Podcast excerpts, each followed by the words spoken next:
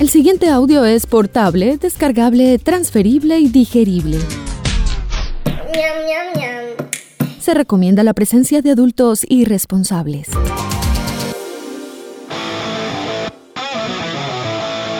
Este programa no contiene consejos para enriquecerse o hacerse famoso o fit sin hacer ningún esfuerzo. A nuestros invitados les toca trabajar, digamos que de forma orgánica. Si busca guías de autosuperación, cadenas de oración o esquemas para vender humo, continúa el scroll. Tal vez encuentre algo más abajo, o alguien, o alguno. ¿Qué tal un pastor?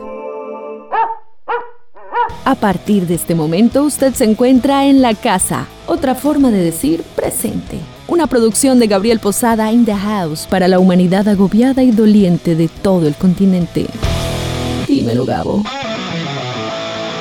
Gibson, la marca de guitarras más icónica del mundo, ha dado forma a los sonidos de generaciones de músicos y amantes de la música en todos los géneros durante más de 100 años. La empresa fue fundada en 1894 y con sede en Nashville, Tennessee.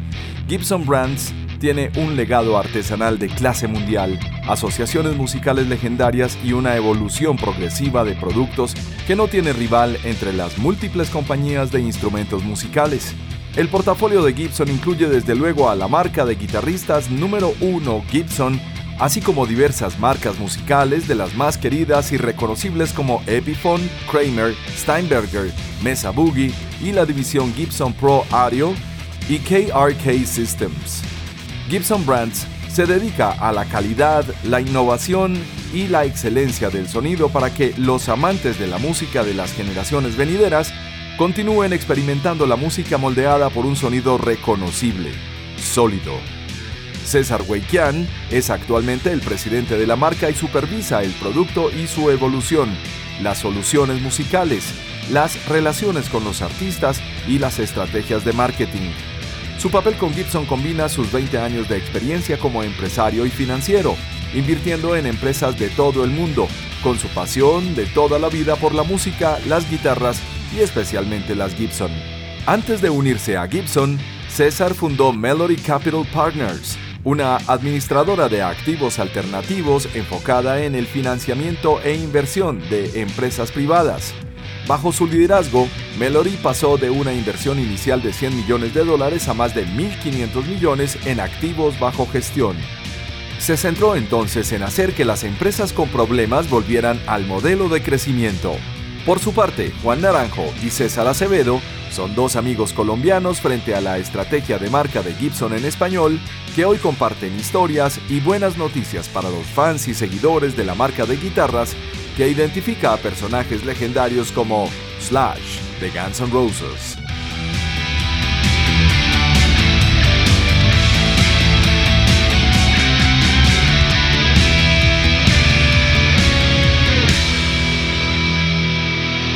Presenta la librería Más Lector. Segundo piso en el centro comercial Florida Plaza. ¿Tu sueño es estudiar en la Universidad de Antioquia? Prepárate para el examen de admisión con el preuniversitario virtual de la UDA. Inscríbete en los cursos de razonamiento lógico y comprensión lectora y con profesores de la UDA. Ingresa a preuniversitario.uda.edu.co. Escucha bien preuniversitario.uda.edu.co y recibe mayor información de cómo podrás mejorar tus competencias académicas y lograr el sueño de estudiar una carrera profesional. Preuniversitario Virtual ABA, institución sujeta a inspección y vigilancia por el Ministerio de Educación Nacional. El mundo cambió y nació la tienda de libros, librería virtual más lector, nuevas historias, nuevos autores, nuevos lectores y miles de libros para disfrutar. Liderazgo, negocios, crecimiento personal, novelas, libros juveniles, libros infantiles y más. Contenido y experiencias que puedes encontrar y comprar en la plataforma de e-commerce privum.com, privum con V, y en nuestras redes sociales arroba más lector, para construir, emprender y aprender en el nuevo mundo, más humano, más lector. ¿Buscas asesoría? Síguenos o escríbenos el contacto en WhatsApp 321-221-3414 y recuerda, Lee un libro siempre. Usted se encuentra en la casa.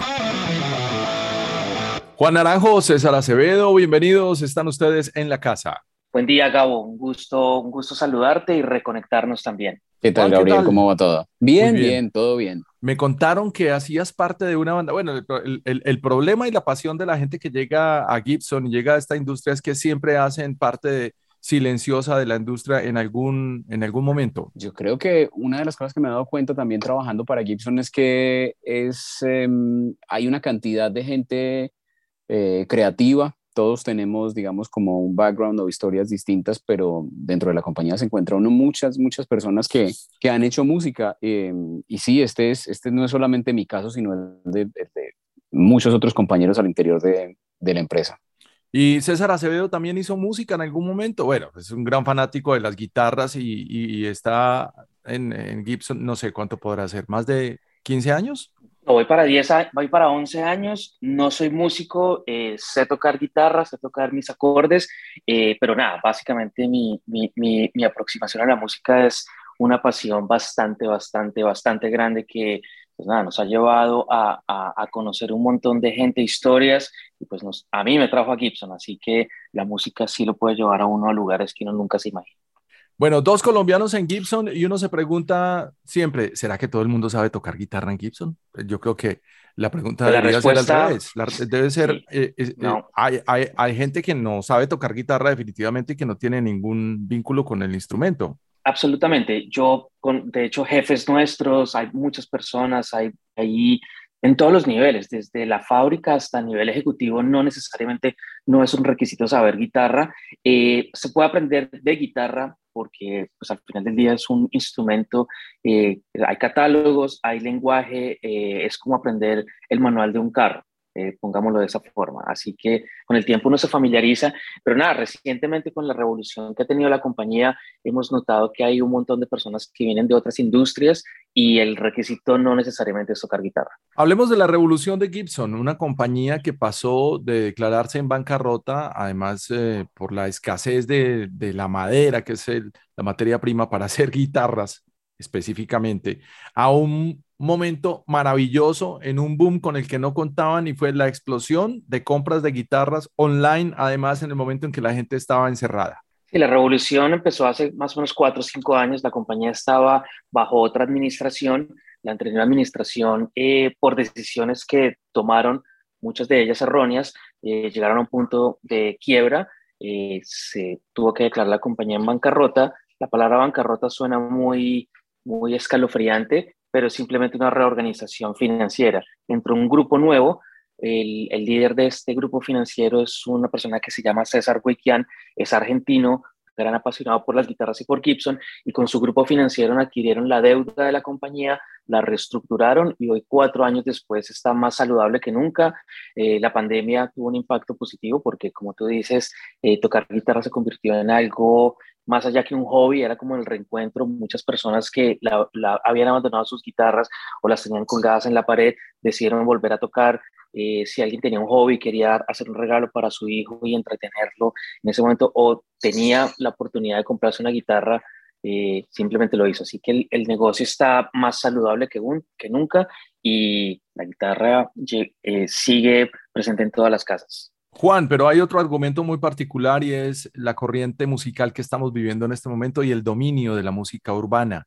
Esto ha llevado a que un montón de músicos cuelguen los, instrumentos, pero al parecer hay otro montón de gente adquiriéndolos. Yo creo que, a ver, hay una cosa que eh, nos cuesta mucho entender, sobre todo a los, a los artistas o a la gente que tiene Em, una pasión tan fuerte por la música y es que no es el arte el que determina hacia dónde va la música, sino la tecnología. Entonces, eh, el auge de la música urbana y el, el auge de la música producida por, eh, digamos, eh, computadores o instrumentos digitales o algo por el estilo es algo completamente lógico cuando hoy en día uno puede hacer un disco con el laptop o incluso con el teléfono, con el, con el iPad. pero digamos que si hay un resurgimiento en, en, una tendencia a volver a tocar eh, instrumentos eh, análogos, ¿no? Eso no, es decir, yo, por ejemplo, utilizo y sé que muchos otros músicos de mi generación utilizan y se han beneficiado de los de los, de los instrumentos virtuales y, y de la tecnología y de los samplers y, y, del software. O sea, sería innegable, digo, sería muy necio negar los aportes de la tecnología a la música, pero hay algo, hay algo irreemplazable en producir música, en la sensación de producir música con las manos. Em, eh, eh, al, al, tocar un instrumento de percusión, al tocar eh, un piano, un teclado, al sentir la vibración de una guitarra contra, contra el cuerpo, contra los dedos. Y creo que el aislamiento vivido durante la pandemia hizo que muchas personas dijeran, ok, tengo que hacer algo como para salir no solamente de, de, del encierro en el que estoy físicamente, del que, en realidad no puedo salir, sino también como del encierro mental y encontraron en la guitarra una forma creativa de, de darle salida, digamos, a, la tensión que estaban viviendo. Entonces, em, la guitarra ha tenido un resurgimiento muy bonito durante los últimos dos años. César, escuché un comentario muy particular de los Pet Shop Boys hace unos tres años eh, contra Ed Sheeran y decían eh, en tono burlón, deberían prohibir las guitarras acústicas en Inglaterra.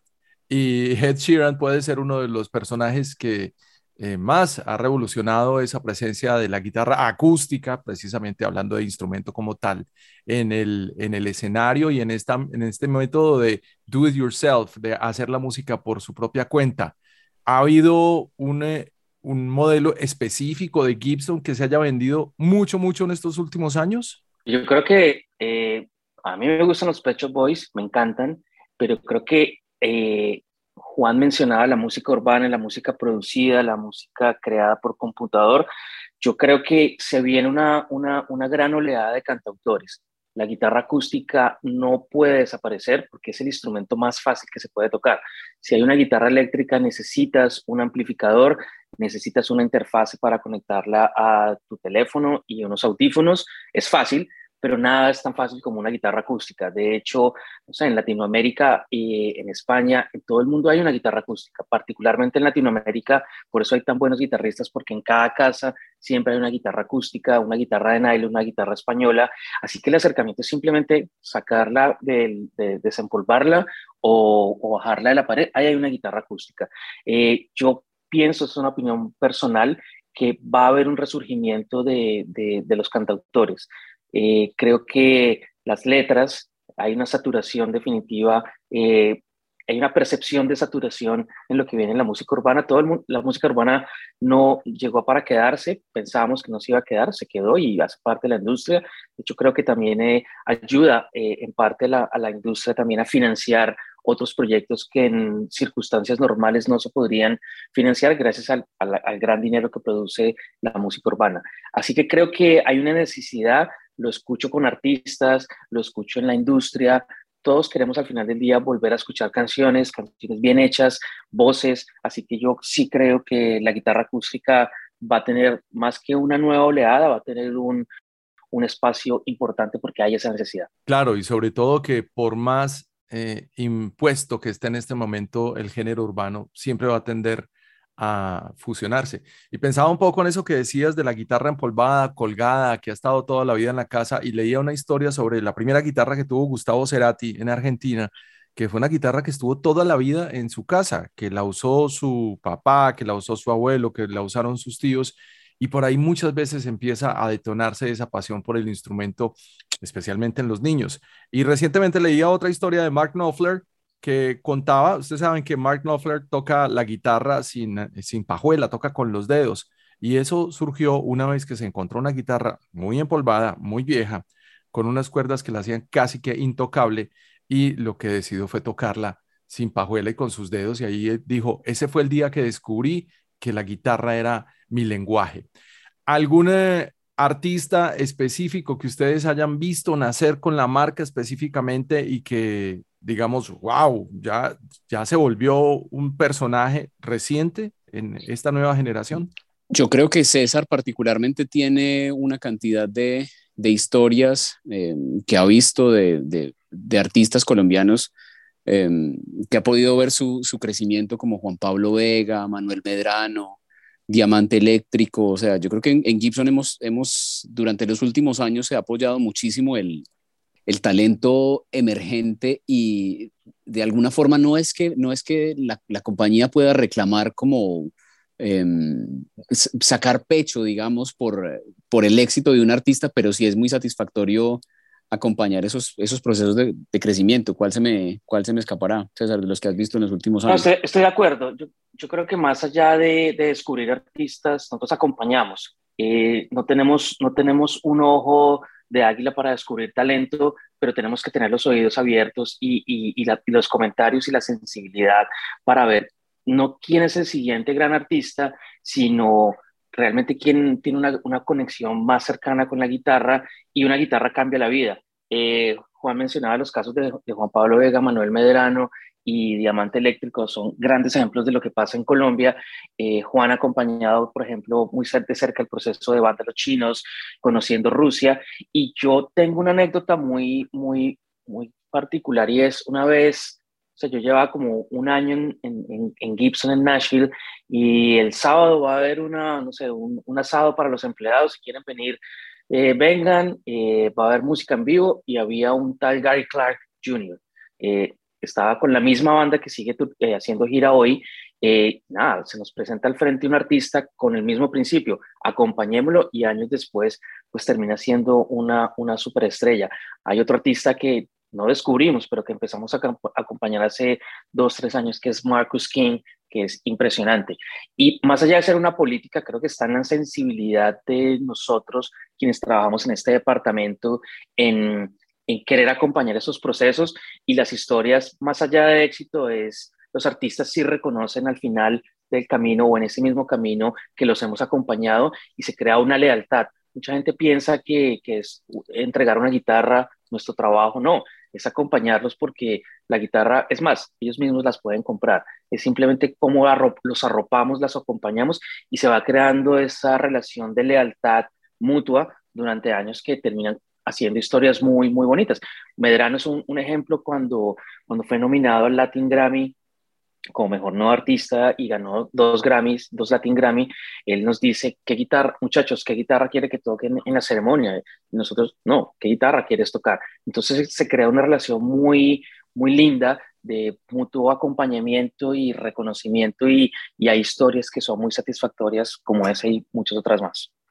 Quiero mencionar otro, otro, par de, de historias. Eh, hay artistas que, digamos, Gibson ha, decidido apoyar de frente, eh, incluso ayudándolos a desarrollar sus propios modelos signature, siendo artistas, digamos, relativamente desconocidos o artistas independientes, pero que tienen eh, una forma de tocar muy particular. Ahora estabas, eh, digamos, comentando el caso de Mark Knopfler. Eh, Gibson tiene una relación desde hace tiempo con un guitarrista increíble que se llama Jared James Nichols. Él también toca así, sin pick, con la mano con la mano derecha abierta, es zurdo, entonces tiene una forma, es, es zurdo pero toca como diestro, entonces eh, tiene una forma muy particular, tiene mucha fuerza en la mano izquierda. Ese es uno de los artistas que Gibson y Epiphone particularmente ha apoyado un montón. Hay otra artista de Texas eh, que se llama Emily Wolf, que también tiene su modelo Signature, entonces digamos que a una escala global también estamos pendientes de encontrar esos artistas que nos van a ayudar a mantener viva la cultura de la guitarra. Además que la relación con una guitarra define también el sonido de un artista y nunca se mueven de ahí. Pues Slash puede ser uno de los símbolos eh, contemporáneos más importantes y ya se empieza a convertir en un clásico de la Les Paul, por ejemplo. Entiendo también que Brian May, en fin, la lista es larga, pero eh, ese acompañamiento que ustedes eh, deciden en algún caso también se ha convertido en un sello discográfico. Cuéntenos, por favor, ¿Cómo ha sido esa evolución? Juan puede hablar un poco del sello discográfico, ya que él tiene, tiene más experiencia, no conocidos discográficos, sino ha, ha, navegado todas las esferas al frente, atrás y nada, obviamente el sello es nuestro, pero Juan, me, quiero, me, gusta, me gustaría oír también su, su, su presentación mi, de lo que significa el, eh, Gibson Records. Mi visión, digamos, no, no tanto mi visión, sino en general la visión de la compañía es tratar de apoyar la música basada en la guitarra. Eh, y el primer artista que, digamos, que firmó Gibson Records y el primer lanzamiento que tuvimos fue el disco de Slash con Miles Kennedy y The Conspirators y ese ha sido un proceso muy bonito. El disco fue producido eh, en Nashville eh, con Dave, eh, Dave Cobb, se llama el productor, César, creo que sí, ¿no? Sí, Dave em, Cobb, el productor de Chris Stapleton, más allá de producir eh, country, es un, un, productor del, de los más respetados en Nashville. Y, el disco se hizo. Ajá, eh, Juan, una pregunta. Antes de que me cuentes del disco, ¿estuviste en la grabación por alguna casualidad? No, no. No, no estuve en la grabación, pero eh, digamos que he estado también enterado un poco del, del, del, proceso y el disco se hizo a la antigua, en bloque, incluso grabaron las voces y los solos de guitarra como en tomas en, en vivo.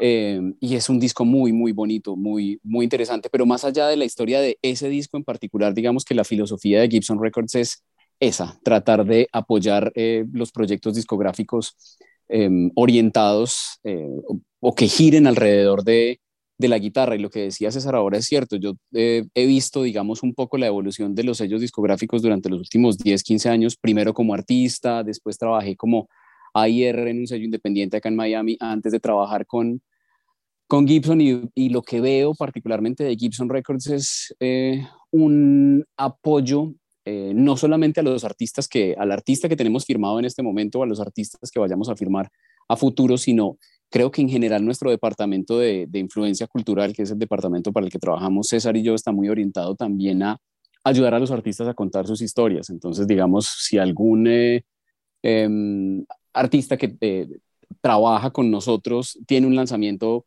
los apoyamos, ayudamos a compartir sus historias, ayudamos a compartir los pre-saves que son tan importantes en esta, en esta época del, del streaming. Entonces, incluso antes de abrir Gibson Records, creo que ya estábamos operando un poco, digamos, como, como un sello independiente de alguna forma y lo seguimos haciendo. Sí, además hay dos cosas importantísimas que nunca van a cambiar en el sello discográfico y son los canales de distribución y las relaciones públicas y de prensa.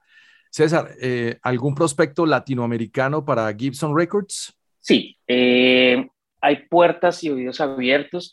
Este sello es un sello boutique. Eh, más allá de que Gibson sea una compañía grande, el sello se está tratando como un sello boutique. De hecho, solo ha habido un lanzamiento que fue el de Slash. Se sigue acompañando el disco, que aunque salió ya hace varios meses, más allá de volver a hacer el, relanzamiento de un sencillo o de un video. De hecho, la mayoría de los videos ya están disponibles en YouTube, en el canal de, Gibson Records y de Slash.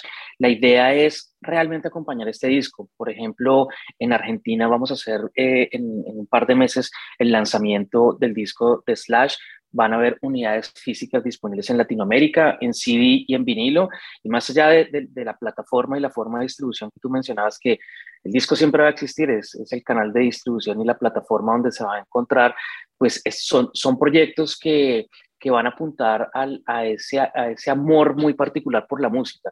No se trata de vender millones de copias que se pueden hacer sin ningún problema. Es más acompañar al artista que se sienta muy, muy satisfecho realmente porque hay cariño, hay un cariño extra con, con, el lanzamiento. Nos pasó con Slash y, y es un, una flor que comparto que la hemos recibido y él básicamente ha dicho que en reuniones, en reuniones públicas y privadas, que ha sido el mejor lanzamiento de, su, de, sus proyectos como, como solista desde que ha tenido proyectos como solista. Así que nos, nos pone a pensar un poco que al nosotros no ser un sello discográfico, pero a tener un, un, brazo bastante fuerte de mercadeo, de recursos, de, de, de, nuevos medios, de plataformas digitales, de relaciones públicas, eh, nos autoentrenamos para acompañar al artista no solo en sus lanzamientos, sino en todo su proyecto como, como carrera. Más allá, con, el lanzamiento del disco salió una colección específica de Slash de guitarras, así que todo bien acompañado y todo tiene sentido y bien planificado. Slash siempre ha sacado sus guitarras con el Custom Shop con precios que eran no necesariamente todo el mundo los podía comprar. El año pasado salió una colección hecha por Gibson USA que estaba más accesible se sacó una colección de, de Epiphone, también con guitarras acústicas y eléctricas. Entonces, realmente esto es un plan no es el requisito para que todos los discos de Gibson Records tienen que estar acompañados con una guitarra. De hecho, salió una guitarra conmemorativa con el lanzamiento, pero definitivamente eh, César Huequian, que es el brand president de, la compañía, nos dijo, eh, tiene que haber un artista latino en esto. Así que sí, sí más allá de tener candidatos o propuestas, eh, tenemos, estamos pendientes y lo tenemos completamente en el radar y eventualmente va a pasar.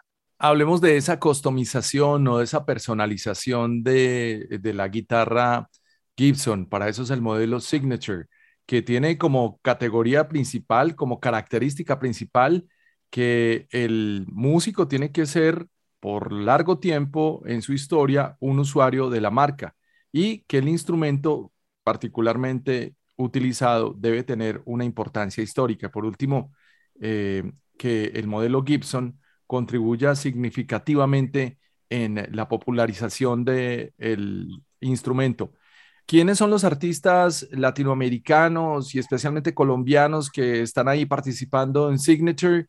¿Desde cuándo se implementó Signature como, como un instrumento de mercadeo para hablar con la audiencia y cuáles son los detalles que consisten en ese maravilloso modelo? Pues hasta ahora no tenemos ningún eh, artista colombiano. Em, hay artistas, nosotros en Colombia tenemos artistas eh, que tienen una influencia global y, digamos que em, serían merecedores de tener justo en este momento un modelo signature. Lo que pasa es que, digamos, estos procesos toman mucho tiempo, toman muchos años. Eh, César, por ejemplo, estuvo trabajando en el, digamos, en el lanzamiento signature más importante que hemos tenido nosotros en América Latina, en los últimos años, que es el de Sergio Ballín de Maná, y ese proceso duró cuánto, César, cuatro o cinco años. Sí, casi tres, cuatro años. Yo creo que vamos a la historia. El, el, modelo Signature es un homenaje del guitarrista a la marca y de la marca al guitarrista. Es una validación mutua donde el artista valida la marca y la, y, y, la marca también valida al artista. Pues el primer modelo Signature es el, es Les Paul, de nuestro querido Les Paul, el inventor de la guitarra eléctrica y quien quien da el nombre a todas las guitarras que hoy vemos por, por todos lados. Hay guitarristas que en los años 50, 60 que tuvieron sus propios modelos, eh, más allá de ser una producción masiva, eran modelos que tenían un sello muy particular, eh, quizás eh, el nombre en el diapasón o tenía algún sello particular. O sea, por ejemplo, Johnny Cash tuvo, tuvo varios modelos Signature Gibson en acústico, Elvis Presley también tuvo, tuvo sus varios modelos homenaje que la compañía le hacía, porque obviamente eh, hace 50 años la, compañía era más pequeña, era más boutique y se podía dar el lujo de sentarse con Elvis a, a, diseñar esa guitarra y era una guitarra que salía y no hacía producción masiva. Trini López tuvo una, una, guitarra también eh, signature que de hecho inspiró otra serie de guitarras, por ejemplo la guitarra de Dave Grohl está inspirada en un modelo Trini López. Eh, la, guitarra es, es, básicamente la misma guitarra, simplemente hay unas modificaciones en el color. Y pasando ya a tiempos modernos, pues Slash llega a la compañía a mediados de, a finales de los años 80. En los 90 eh, hay una caída en teoría de la guitarra eléctrica, pero hay un resurgimiento de la guitarra acústica con los, con los unplugs. Eh, y en los 2000 hay, un, hay, una, preocupación real de la compañía de hacer modelos signatures homenaje a Eric Clapton, a Paul McCartney, a Slash. Y llegamos a, nuestra época contemporánea donde hay una necesidad del artista y de la compañía de rendirnos mutuamente tributo, un homenaje. El caso de Sergio Ballín es un guitarrista que es eh, virtuosísimo. Eh, la, música de Manás puede ser controversial en el sentido que no necesariamente le gusta a todo el mundo, pero estos tipos son unos músicos increíbles y Sergio Ballín es un artista y un guitarrista demasiado virtuoso, tiene una formación académica eh, autodidacta impresionante. Eh, los invito a que escuchen su disco de mis microsinfonías, que, uh, que no necesariamente les pueda gustar Maná, van a encontrar un disco de guitarra impresionante. Ese, ese ADN que tiene Sergio como guitarrista es, es el matrimonio perfecto con la marca, porque él es coleccionista y su guitarra Signature que fabricamos, se hicieron 100 unidades, está inspirada en un modelo 1955 que él tiene. Le hicimos un par de modificaciones, eh, fue un proceso de tres años entre pandemia y el perfeccionamiento de esos prototipos que se fabricaron para él. Llegamos al lanzamiento de hace un par, hace más o menos como un mes, lanzamos la guitarra, se, se hicieron solo 100 unidades y es el primer artista latino que tiene un modelo de guitarra eléctrica en Gibson. Eh, este año hay varios proyectos, de hecho estamos anunciando esta semana el lanzamiento de la guitarra, un tributo a una guitarra de Noel Gallagher de una 335. Y si, si ustedes miran el catálogo de guitarras, eh, parecería que cada artista tiene su guitarra. Eh, más allá de tener un, un, requerimientos específicos, creo que es ese amor que tiene el artista por Gibson y viceversa. Pues escuchemos al mismísimo Sergio Ballín contarnos su historia con esta maravillosa idea desde la banda Maná? Bueno, esta guitarra es muy especial porque es el resultado de un sueño, de mucho trabajo. Está inspirada en una, en una, una Les Paul del 55 que tengo. Cuando se la presento a Gibson, me dice, ah, pues podemos partir de ahí para, para desarrollar el nuevo modelo. Entonces ya le fuimos haciendo adaptaciones, por ejemplo, le metimos una humbucker, que para mí es muy importante tener el sonido de una humbucker en vivo. Se convirtió en una guitarra muy versátil al tener una P90 aquí y una humbucker en el puente. El Bixby creo que es un, aditamento que en lo personal se me hace que es un recurso que, que uso, uso bastante. Algo muy importante es una guitarra que es muy liviana para hacer una Les Paul y para tener un Bixby. Estoy feliz, es una guitarra muy cómoda, muy, muy versátil. Cuando hay que meterle peligro, olvídate, te responde y cuando hay que hacerlo con suavidad, también lo hace muy dulce. Así es de que estoy muy feliz, muy feliz de, tener eh, esta guitarra en, mis manos y poderla compartir con, con, con el mundo.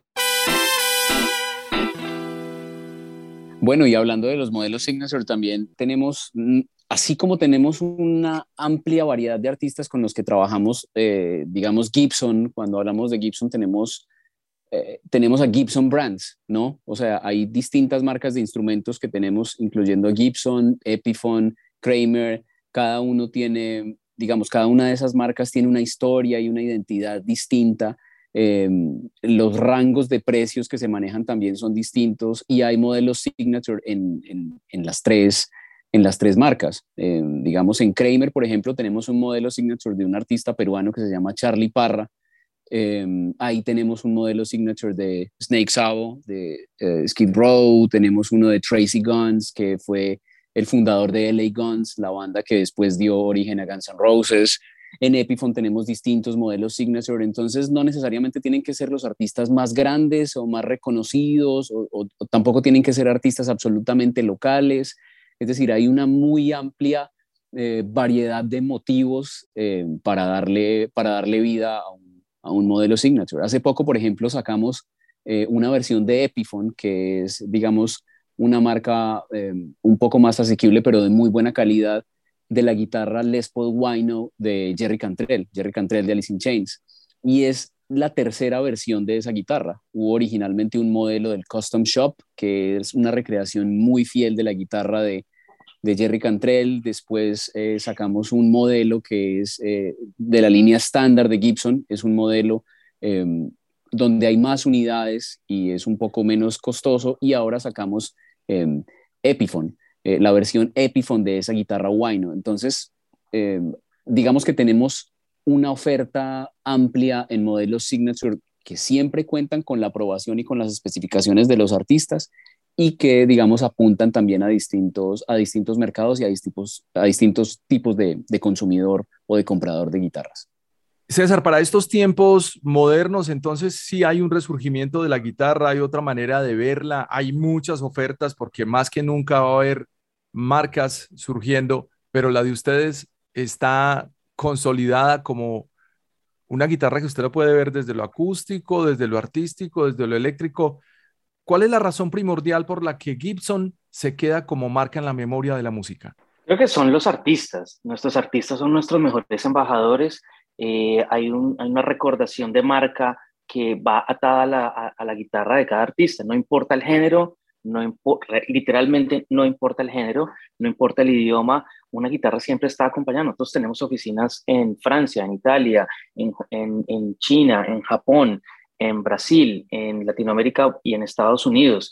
Eh, y esto significa que nosotros apoyamos artistas en cada una de esas regiones y cuando nosotros vemos nuestros reportes internos, lo que nosotros hacemos, lo que hace Slash, lo que hace eh, Gary Clark Jr., lo que hace Marcus King, también se replica con artistas en toda la región, en todas las regiones. Entonces, eh, nuestras guitarras están presentes en festivales, en videos musicales, en programas de televisión.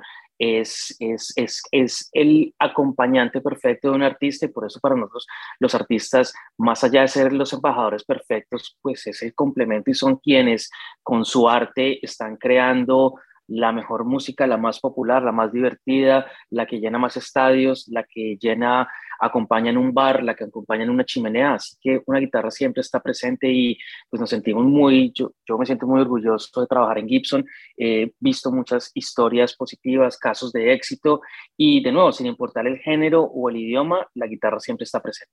Bueno, y ya desde el punto de vista de guitarrista, yo creo que hay una cosa que hace de las guitarras eh, Gibson algo muy especial y es el componente estético. O sea, yo, yo me podía quedar eh, antes de trabajar con Gibson, cuando estaba empezando a tocar, em, mirando los instrumentos en las tiendas en Bogotá, mirando las guitarras de tapa arqueada de Epiphone y hoy en día cuando abro una, un, un, estuche y saco una guitarra nueva, me quedo mirándola, me quedo oliéndola, examinándola, porque ahí hay una cantidad de trabajo y hay una, un nivel de artesanía que es impresionante y eso hace que esos instrumentos perduren y, que sean en sí, a mi modo de ver, piezas de arte. Se les nota el amor y esa cercanía y, se transmite esa pasión por el instrumento como debe ser. Eh, una guitarra le cambia la vida a una persona y se la cambió a muchos artistas, por lo menos en lo que hemos estudiado en los 100 guitarristas más importantes en la historia de la música. Hay un porcentaje muy alto de ellos han sido marca Gibson. Ahora, ¿por qué razón en América Latina muchas veces la gente percibe que la marca es un tanto distante cuando ustedes son tan cercanos? Yo creo que empieza desde las tiendas, no sé, en, Estados Unidos, en Europa, la cultura de ir a una, librería, tú puedes tocar los libros. En Latinoamérica tú entras a una librería y desconfían un poco de ti. Eh, si se desconfía del potencial comprador de un libro, lo mismo pasa con los instrumentos musicales. Entonces, hay un mensaje muy directo con, nuestros distribuidores y los vendedores en tiendas de dejar acercar a las personas a los instrumentos, porque muchos, obviamente, son instrumentos que tienen un valor, un valor en, en tienda bastante altos, otros no tanto, pero al final del día sí tienen un valor. Pero, pero yo, yo, yo siempre digo, dejen tocar los instrumentos, porque la sensación, al comienzo de la charla hablábamos de lo tangible. Hoy podemos tener muchas opciones digitales, NFTs, podemos meternos al metaverso, etcétera, pero la sensación de tocar un instrumento no se puede reemplazar con nada. Entonces, desde las mismas tiendas e incluso nuestros socios, que son nuestros, nuestros distribuidores, cometen el error de, de no dejar tocar a los, a los potenciales eh, compradores. Juan hablaba de mirar las guitarras. Estoy seguro que más de una vez le dijeron no se puede tocar los instrumentos. Entonces, estamos tratando de cambiar esa cultura porque la persona que va a ir a tocar un instrumento a una tienda la va a tratar con cuidado, con cariño, la entiende, la conoce, sabe cómo tocar el instrumento y si no, pues va a tener un vendedor el cual lo puede guiar de lo que se puede hacer y no se puede hacer. Entonces, creo que la cultura de las tiendas hay que cambiarla. Y en cuanto a nosotros, eh, pues hay políticas, nosotros tenemos criterio para trabajar con artistas, no, no son los números, no son el género musical, no es la estética. Cada artista, yo, yo siempre defino esto, cada artista es un universo aparte, es un archivo aparte, merece un tratamiento individual, de la misma forma como se trabaja con, con Draco Rosa, se tiene que trabajar con la banda emergente en Bolivia. Bueno, encantados de saber esa política y esa mentalidad hacia los artistas emergentes. Eh, entendemos que em, Fito Páez les recomendó un personaje nuevo que se merecía no solamente una guitarra de ustedes, sino toda la atención y actualmente está en su portafolio. Más que un artista nuevo, es una leyenda, que es David León, eh, uno de los mejores guitarristas. Yo podría decir que es nuestro BB King de alguna forma. Una vez le pregunté a Fito, ¿cuál es la guitarra que necesitas para este año? Y me dijo, no, ustedes tienen que entrar en contacto con David León, gracias a él hizo el vínculo y hoy en día David León, que está a punto de lanzar su segundo disco de colaboraciones, que es una absoluta leyenda de la música y de la guitarra en Latinoamérica, eh, pues hace parte de la familia porque precisamente eh, le estamos rindiendo un tributo no solo a los nuevos artistas, sino a esas leyendas que han estado haciendo música desde siempre. No, casi nadie. Además, tremendo guitarrista. Juan, eh, aparte de César Arteaga en Cedar Musical, a quien le mandamos un saludo desde la nube, eh, quisiera saber cuáles son los distribuidores de la marca Gibson y de los diferentes modelos, además que ustedes no solamente están presentando los instrumentos, sino ahora también soluciones de audio y todo esto en Colombia. Bueno, eh, cualquier persona que esté interesada en ir y conocer o probar alguno de los instrumentos de, Gibson Brands o de nuestra línea de Pro Audio, se pueden acercar a CEDAR.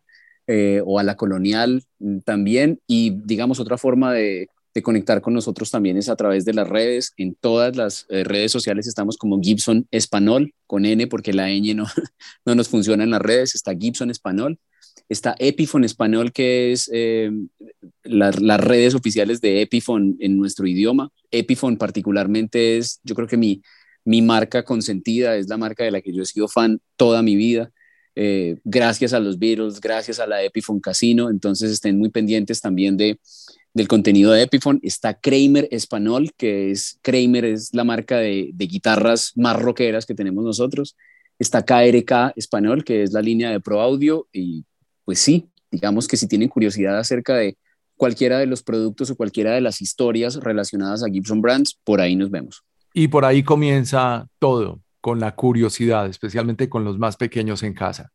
César Acevedo, es un placer, felicitaciones, 10 años ya, 11 años dentro de una de las compañías más amadas del rock and roll, una marca que le ha dado característica y personalidad a un sonido. Un saludo desde Medellín y un abrazo para toda la gente en Gibson. Un saludo, un saludo, Gabo, qué bueno volvernos a reconectar y, por abrirnos el espacio para contar no solo lo que hacemos, sino un poco la historia y, y la filosofía de Gibson pues por aquí nos vamos a volver a encontrar, estoy seguro que sí. Juan Naranjo, un abrazo y felicitaciones por tu trabajo y sobre todo por tu mística. Cabo, muchísimas gracias y nada, un saludo, un saludo a todos los oyentes y a todas las personas apasionadas por la música y por la guitarra. Un beso a Laura Mejía Cruz en la ciudad de Miami, Juan Naranjo y César Acevedo desde Gibson en español, División para América Latina. Todas las novedades, todos los vínculos y todas las propuestas de este sonido hoy en la casa. Muchas gracias.